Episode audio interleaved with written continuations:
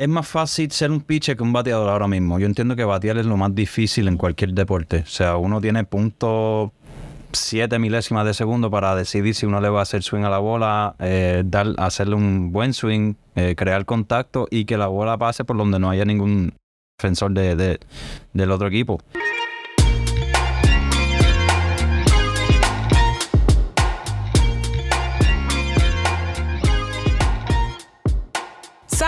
Bienvenidos a esta nueva edición del podcast de Guapa Deportes. Mi nombre es Mayrin Batista y yo me encuentro muy bien acompañada de Joseph Colón, Edwin Rodríguez y nada más y nada menos que el ex pelotero de Grandes Ligas, Raymond Fuentes. Saludos Mayrin, saludo Joseph, saludo este, Edwin. Este, gracias por la oportunidad. Honestamente es un honor estar aquí presente con ustedes. Saludos muchachos, igualmente para mí, espero que estén bien. Saludos muchachos y también para esta audiencia que nos están sintonizando. Eh, emocionado de esta nueva edición de Podcast de Guapa Deporte. Bueno, vamos a lo que vinimos. Hoy vamos a hablar de béisbol, específicamente de la MLB o las grandes ligas. Eh, como muchos saben, la temporada empezó hace unas semanas y queremos, ¿verdad?, poner a la gente al día de cómo van los nuestros, cómo, cómo está ese desempeño de nuestros boricuas en las grandes ligas. Eh, así que si si tienes un jugador favorito y no, y no has visto los juegos, no has ¿verdad? seguido las estadísticas, no te despegues de este podcast porque seguramente aquí vas a saber cómo van. Eh, así que nada, chicos, Joseph, cuéntame, ¿con quién comenzamos? Pues vamos a comenzar con, vamos a hacerlo dividido por, por equipo. Eh, vamos a mencionar, ¿verdad? Este, este nuevo Minnesota, ¿verdad? Que ha acumulado muchos jugadores puertorriqueños. Y con ello vamos a empezar de la última firma que realizaron. Fue Carlos Correa, José Miranda, Cristian Vázquez, Jorge López, Emilio Pam, Giovanni Morán, Chiao Cop, Michael, Stroman, Edwin Ríos, Nelson Velázquez, Met de Nueva York, Francisco Paquito Lindor, Edwin Chugaldía y Tomás Nido.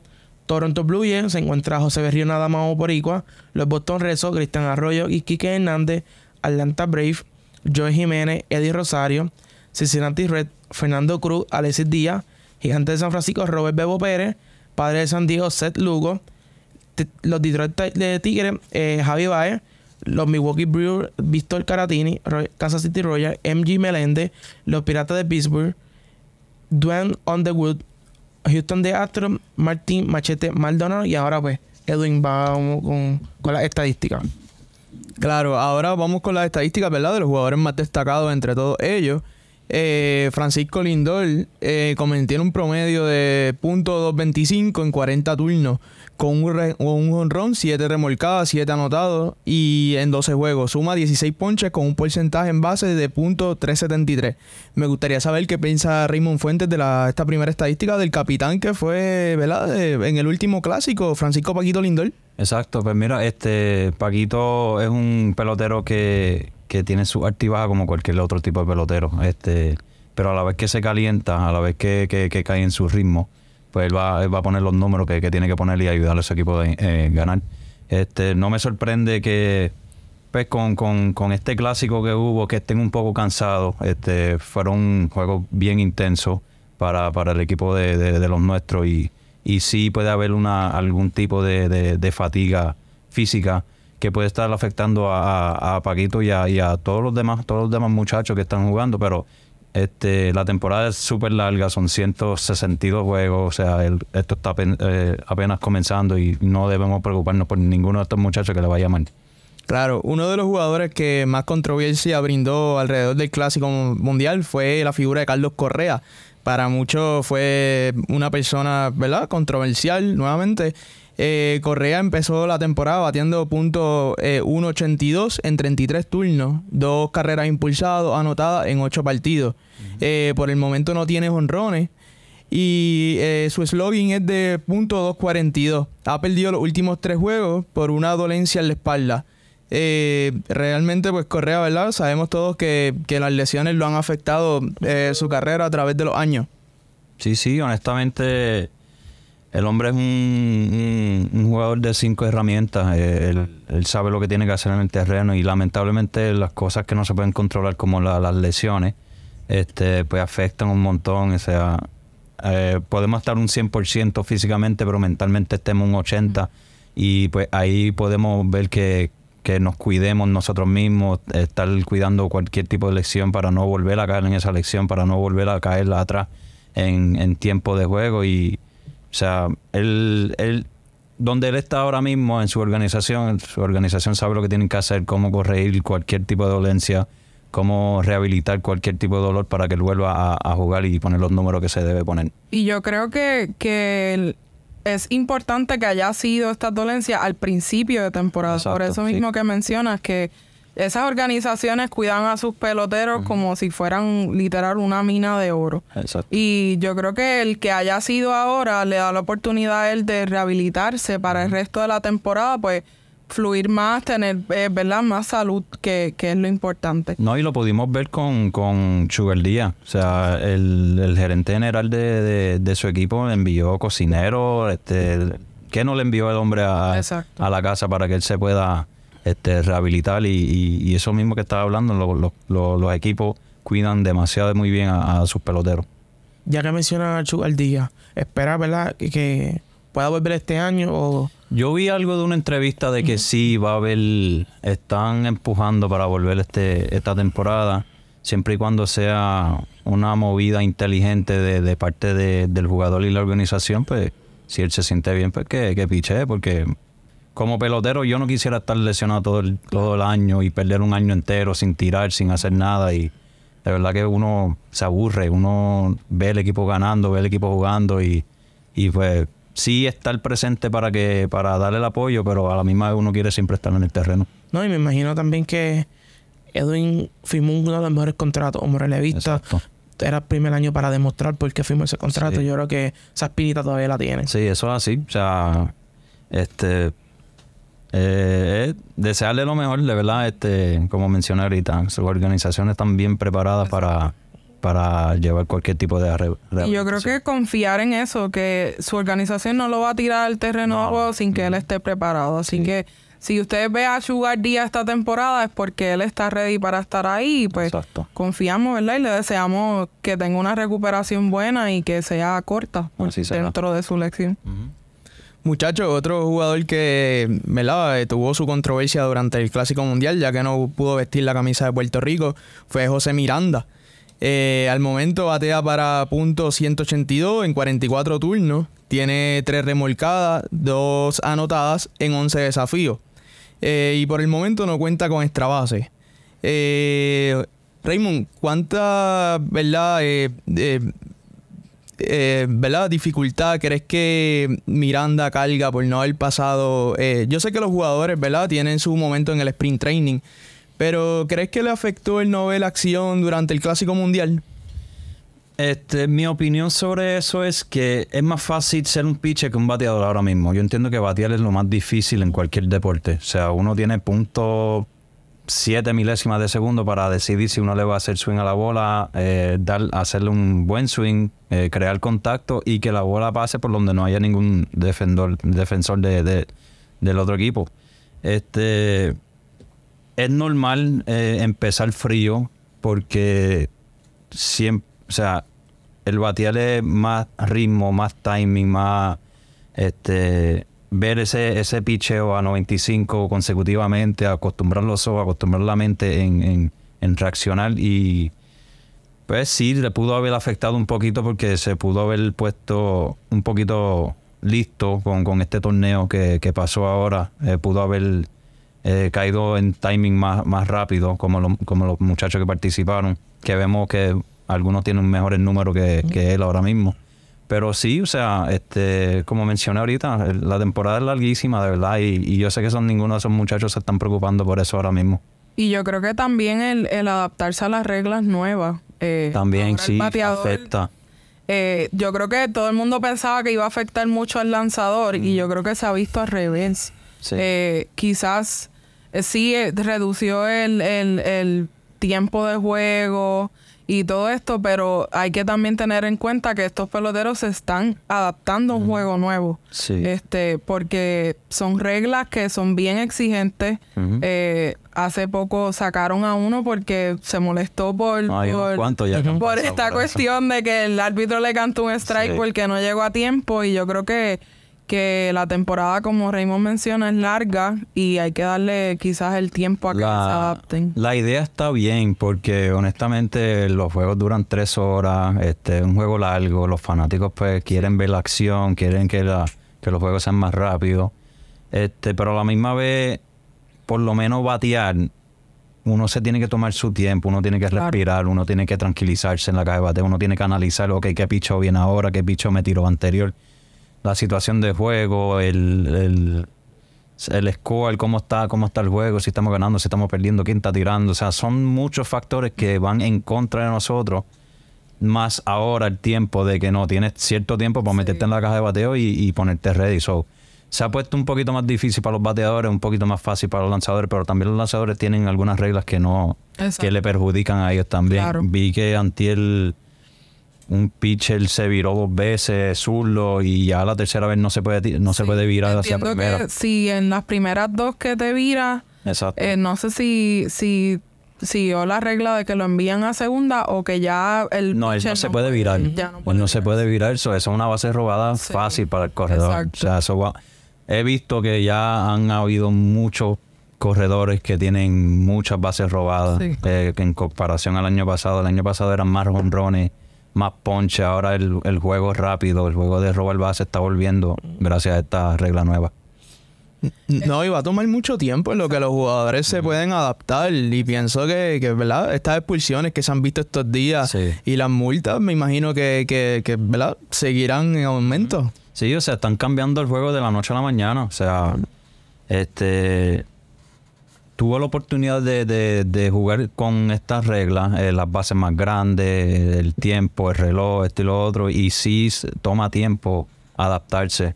Eh, pero ver cómo las grandes ligas lo, aplican de una y que los peloteros pues lo que le dan es una charla en sprint training y le dicen, mira, tienen tanto tiempo para esto o esta regla nueva o lo otro, pues como que un poquito chocante porque ya nosotros estamos acostumbrados a un tipo de juego. Exacto y que nos vengan a cambiar los, sí, eso cambia los muñequitos, como quien dice.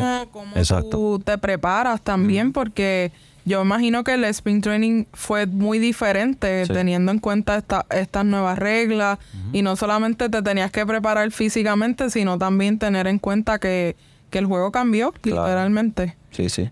Y no hay duda que la MLB quiere competir con otros deportes. Eh, realmente ellos deben sentir que están perdiendo fanáticos año tras año o que hay personas que le parecen eh, otros deportes mejor, más interesantes por la acción. Eh, hay personas que no quieren estar cuatro o cinco horas frente al televisor y realmente pienso yo que es con este propósito que, que realmente ellos implementan estas reglas. Sí, están tratando de buscar cómo hacer el juego más atractivo para el, para el fanático. O sea como mencioné, son tres horas que uno tiene que estar ahí sentado si estás en el parque o sentado en tu casa viendo el juego y no es fácil porque, o sea, por eso mismo tienen el, el, seven inning stretch. A séptimo no se, se para, estírate porque sabemos que está... Y yo creo que si, si a ti te gusta el béisbol, tú lo ves. pero si, si eres fanático de vez en cuando, un juego que esté sin hit, sin carrera, la, la, gente se aburre y, y pasa pasa mucho que, ay, este juego está lento, ay, este juego no me gusta. Y, y yo creo que la regla viene, ¿verdad?, a quitar quizá eh, todo eso. Exacto. Pero nada, seguimos, cuéntame, este, con, con cuál otro pelotero vamos ahora. Claro, Mayrim, cerrando con, con la organización de Minnesota. Eh, Cristian Vázquez sigue de manera impresionante, realmente fue una de las máximas figuras de Puerto Rico durante el clásico. Eh, actualmente el único boricua con promediando más de, 300 eh, en 25 turnos. Cuenta con dos remolcadas y tres jugadas anotadas en ocho juegos. Eh, realmente es una actuación bastante impresionante, Joseph. No, y realmente también es un equipo nuevo que le da más confianza. Firmó tres años con esta organización que poco a poco pues se están implementando más, más jugadores puertorriqueños que se hacen más confianza. pero sin duda alguna, Cristian Vázquez el último no-hitter de la temporada pasada fue gracias a él. El no-hitter que también jugó de la serie, de la serie mundial también estuvo en el plata. Sino, yo creo que Cristian Vázquez va a tener, yo creo, su mejor temporada en los años que lleva. En lo que me gusta de Cristian, que jugamos juntos, de hecho, de cuando chamaco, eh, está aprovechando la oportunidad que le están dando. Y, y, eso es lo que tiene que hacer cualquier pelotero. O sea, te dan una oportunidad, aprovechala porque tú no sabes cuándo va a ser la última. Y eso es lo que está haciendo Cristian ahora. Y se ve en el terreno, se Sí, ve claro cada sí. vez como celebra un, cada vez que da un hit, cuando llega a base, como anima a su equipo. Exacto. Y yo creo que eso cambia mucho. eh, Sí, eso lo- lo- los peloteros, lo- los equipos, la fanática, eso es lo que les gusta. O sea, el famoso perreo de Exacto. que sí se puede malinterpretar de alguna forma, pero de la forma que lo está haciendo, lo está haciendo súper bien porque lo está haciendo para él, lo está haciendo para su equipo. No se está, no le está faltando el respeto a nadie. Exacto. So- Yo creo que lo que hace es animar al, al fanático. Claro que Eh, sí. Más que, que tratar de buscar riña con otro equipo, él juega para él y, y, y, ¿verdad? Y celebra para él y, y lo que está haciendo y animando a su equipo. Así que a mí me ha sorprendido. Yo no sabía mucho de él. Sí, este... Pero, pero de verdad que me ha sorprendido y me, me gusta. Me gusta ver figuras que quizás la gente no seguía mucho, eh, que estén haciéndose su nombre en las grandes ligas. Yo creo que que es algo muy positivo para el país. El mejor caso es Javi Baez, como él celebra y, y, se hace el famoso perreo, ¿sabes? Que, que lo hace súper bien. Joseph, siguiendo por la línea de Javier Baez, eh, a muchas personas, ¿verdad? Le, le- le ha decepcionado en, en alguna manera eh, su lento inicio en esta nueva temporada del MLB. Si mal no estoy, está en su segundo año de contrato con, con Detroit. Hasta el momento tiene números de 111 en 36 turnos. Eh, cuenta con una carrera remolcada, tres anotadas en 10 partidos. Eh, por el momento no tiene honrones y el slogan es de 111, como ya habíamos dicho. Eh, Mayrin, ¿te parece una actuación decente para un jugador tan importante? Mira, me sorprende porque yo creo que él viene de un buen clásico. Eh, quizás tiene algo que ver con lo que Raymond dice del cansancio. Eh, me sorprende también porque Javi Baez es una de las figuras que todo el mundo sigue. Pero algo que sí sé es que Javi Baez se poncha mucho. Yo creo que eso es algo que, eh, aunque a uno no lo quiera decir porque es de nuestro país y nos gusta como él es como jugador, es una realidad de él y, y es preocupante este inicio de temporada porque coger el ritmo quizás un poquito después cuando ya los pitchers han apretado, cuando ya están en, en ritmo. Yo creo que es un poquito preocupante, pero Raymond, ¿qué tú crees que, verdad, que, pues, que pueda hacer Javi Baez quizás para, para entrar un poquito más en calor de, de juego? Mira, tenemos que darnos cuenta que ahora mismo Javi está en otra sección. O sea, una sección un poquito más difícil. Tiene a los Twins, tiene a, a Cleveland. Este, o sea, ahora estoy viendo los números. Detroit lo que tiene son dos ganados y ocho perdidos. Este, eso también afecta. Claro. Pero un equipo que está perdiendo eh, consecutivamente, están en el sótano ahora mismo pues le tumba el ánimo a cualquier pelotero. O sea, hay que podemos ver que la pelota es 70% mental Claro. y 30% físico. So, si estás viendo que tu equipo está perdiendo, tú no puedes dejarte llevar porque ah, el equipo está perdiendo pues, con- contra cómo yo puedo hacer y, qué, s- y cómo yo puedo mejorar para ayudar al equipo. Y lo que puede estar pasando es que se está metiendo mucha presión en tratar de mejorar, en tratar de ayudar, en tratar de lucir bien, en tratar de poner sus números que él sabe que puede poner, pero lo está afectando eh, bastante. O sea, él tiene un buen punto de que sí, Javi se poncha mucho, sí, porque es un pelotero de que él, él le quiere dar, él le quiere hacer swing para rajar la bola. Exacto. Este lo han tratado de ayudar. Este, yo sé que, que, que se dejó ayudar varias veces.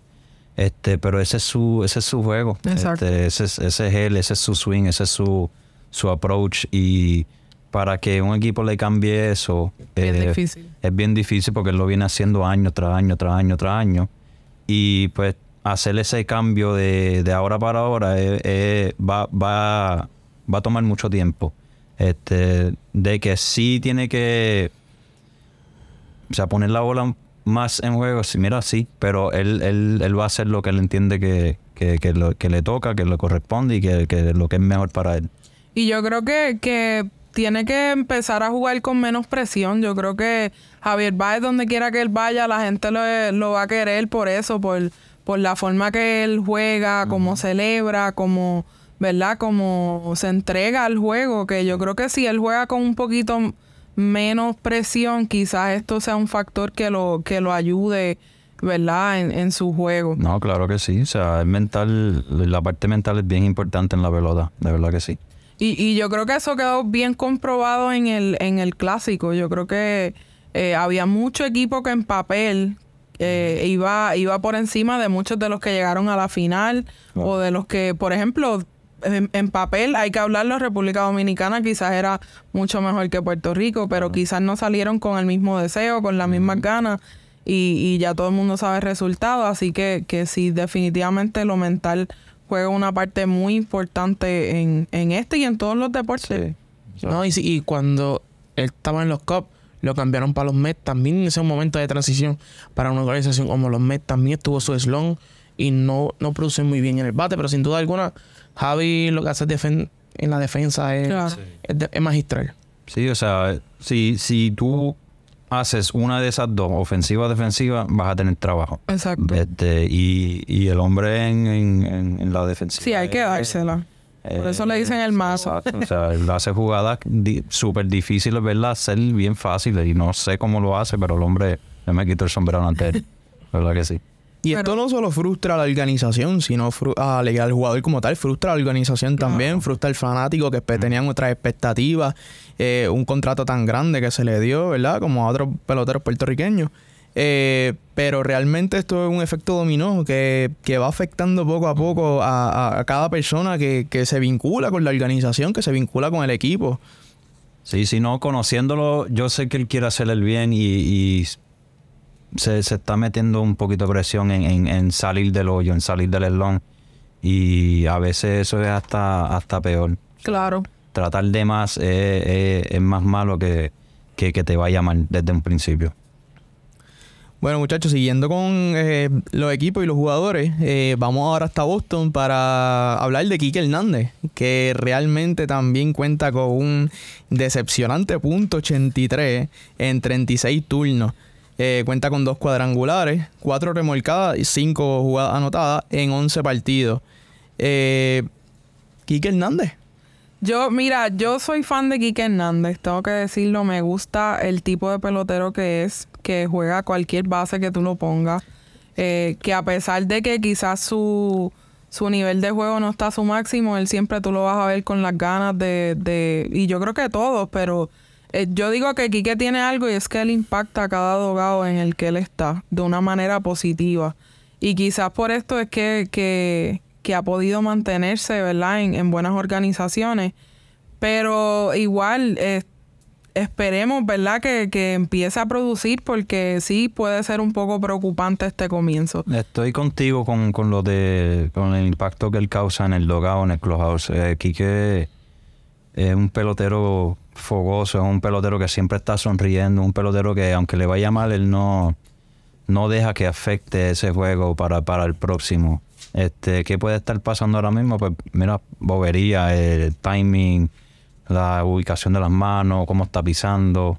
Este, pero algo positivo que sí tiene es que, que, que su energía en, el dogado y en el clubhouse se siente siempre. ¿no? Y ahora también hay otra presión, jugando campo corto. Sabemos que anteriores partidos, pues, anterior temporada, debo decir, había jugado esa posición, pero ahora está jugando toda la temporada completa como campo corto. Sabe que le entra otra presión. antes era jardinero, que era menos presión, ahora es campo corto. Y sabemos que también esa, esa, esa posición era de Trovistori, pero ahora lo movieron para segunda base. Y pues ahora otra distinción de, de, de un cambio de posición puede afectar esos ritmos. Pues mira, Quique firmó como, como infield. Él, él siempre ha sido infield. Eh, cuando lo vi que lo movieron al outfield, pues, pues o sea, no, no me lo esperaba. Obvi- Obviamente, este, obviamente el, el hombre hace su trabajo en el outfield como lo hace en el infield. Este, si uno cae en unas rutinas de, de estoy en el outfield, estoy en el outfield, estoy en el outfield, tengo que volver al infield. Eh, básicamente eso es como correr bicicleta, o sea, eso no se olvida. Este, pero ese cambio de que, ok, ¿dónde voy a jugar hoy o dónde voy a jugar mañana? Pues puede afectar un poquito mentalmente. Pero Quique firmó como con infield. O sea, desde que lo conozco, él ha siempre sido infield y, y, y juega el infield bastante bien. Sí, y yo creo que, que igual yo eso esa va a ser su, su pieza clave en cada en eh, va para permanecer en las Grandes Ligas, que es un jugador muy versátil. Este, pero chicos, el tiempo apremia y no queremos, ¿verdad? Pasar eh, un datito que, que está sonando mucho en todos lados y es el inicio de temporada de los Reyes. Edwin, cuéntame de esto. Claro, mire, los Tampa Bay Rays se convirtieron en el primer equipo de Grandes Ligas desde los cerveceros de Milwaukee en 1987 en abrir la temporada con más de 10 victorias de manera consecutiva. Realmente para todos los que seguimos el béisbol de Grandes Ligas ha, impresionado mucho por el talento que hay en la organización. Digamos, todos son jugadores profesionales, claro está, pero a muchos expertos lo ha sorprendido este inicio. Eh, en tu caso, Raymond, ¿crees que este inicio te ha sorprendido del equipo? Eh, ¿Había estas expectativas con ellos? Es como tú dices, o sea, ese equipo tiene una alineación de, del 1 al 9 súper bueno. O sea, el, el equipo está bastante completo desde la ofensiva a la defensiva al bullpen. Este, como mencionaste, fueron, o sea, llevan 10 10, 10 juegos consecutivos ganando desde el 87 que lo- los cerveceros lo hicieron. Este, pero es cuando, cuando podemos ver que, que todo le está saliendo bien a todo el mundo. O sea, la ofensiva está haciendo su trabajo, la defensiva lo está respaldando y de la defensiva está respaldando a, a- a los iniciadores y al bullpen. O sea, todo está en conjunto, todo está en sincronización ahora mismo y, y espero que lo puedan aprovechar mientras dure porque, o sea, en Sí, la temporada es larga usual- y, usualmente cuando un equipo empieza con una racha así, pierdes uno y vas como... Sí, o sea, es un altibajo, o sea, es como, es como la marea, sube y baja. Exacto. Este, so, por eso mismo menciono, aprovecho desde Exacto. ahora porque hay muchos muchos factores como, como los otros equipos haciendo sus asignaciones. Ok, ¿por qué esta gente le está yendo bien? Claro. ¿Cómo esta gente está bateando? ¿Por qué están bateando? ¿Qué picheo están buscando? ¿Qué la- el bullpen? ¿Qué están haciendo? O sea, ¿cómo nos están sacando al, al equipo contrario de out? Eh, lo- lo- los otros equipos van a hacer sus asignaciones. Exacto. Eh, Y yo creo que una, una, un- algo que podemos comparar es el, eh, la temporada pasada los Yankees tuvieron una racha más o menos así y después perdieron y Sí, se sí. dieron se dieron duro porque perdieron Y- par de, de juegos Y corridos. esta nómina de Tampa Bay, si tú la comparas con, con otros equipos, no es tan alta. El único jugador más caro de ahí es Juan de Franco, eh, que le dieron un contratazo. Eh, pero si venimos a ver en papel, son jugadores que ponen la bola en juego. Exacto. Y no son jugadores que andan buscando a Santos todo el tiempo. Yo creo que, aparte del bullpen que él, ha- firmado, ha estado muy bien. También la presencia de Randy a, Rosa- a Rosarena, de tener un mundial El espectacular. y tal, eh, también en ese inicio también de temporada súper bien. Yo creo que hay muchos factores y sin duda alguna, como bien menciona Raymond, yo creo que ahora los equipos pues van a estar haciendo asignación. A, a Randy no lo queremos mucho en Puerto Rico en estos momentos, pero sí eh, hay que mencionar que el tipo juega con unas ganas y, y da todo por cada equipo que está y, y impacta. Yo creo que él es como Kike Hernández, que como esté su ánimo, así va a estar el ánimo del equipo. Y desde el clásico viene demostrando que, que quiere una temporada muy productiva. Y, y yo creo que es preocupante para los otros equipos. Pero nada, chicos, no pudimos tocarlos todos. Pero esto es una buena oportunidad para que la gente se mantenga al pendiente del podcast porque en el próximo episodio vamos a completar esta lista. Eh, nada, es todo por esta edición, esta nueva edición del podcast de Guapa Deportes. Recuerden suscribirse en Apple Podcasts, Google Podcasts, Spotify o mire donde sea que usted escuche los podcasts. Denle share a este episodio y síguenos en Facebook, Twitter e Instagram.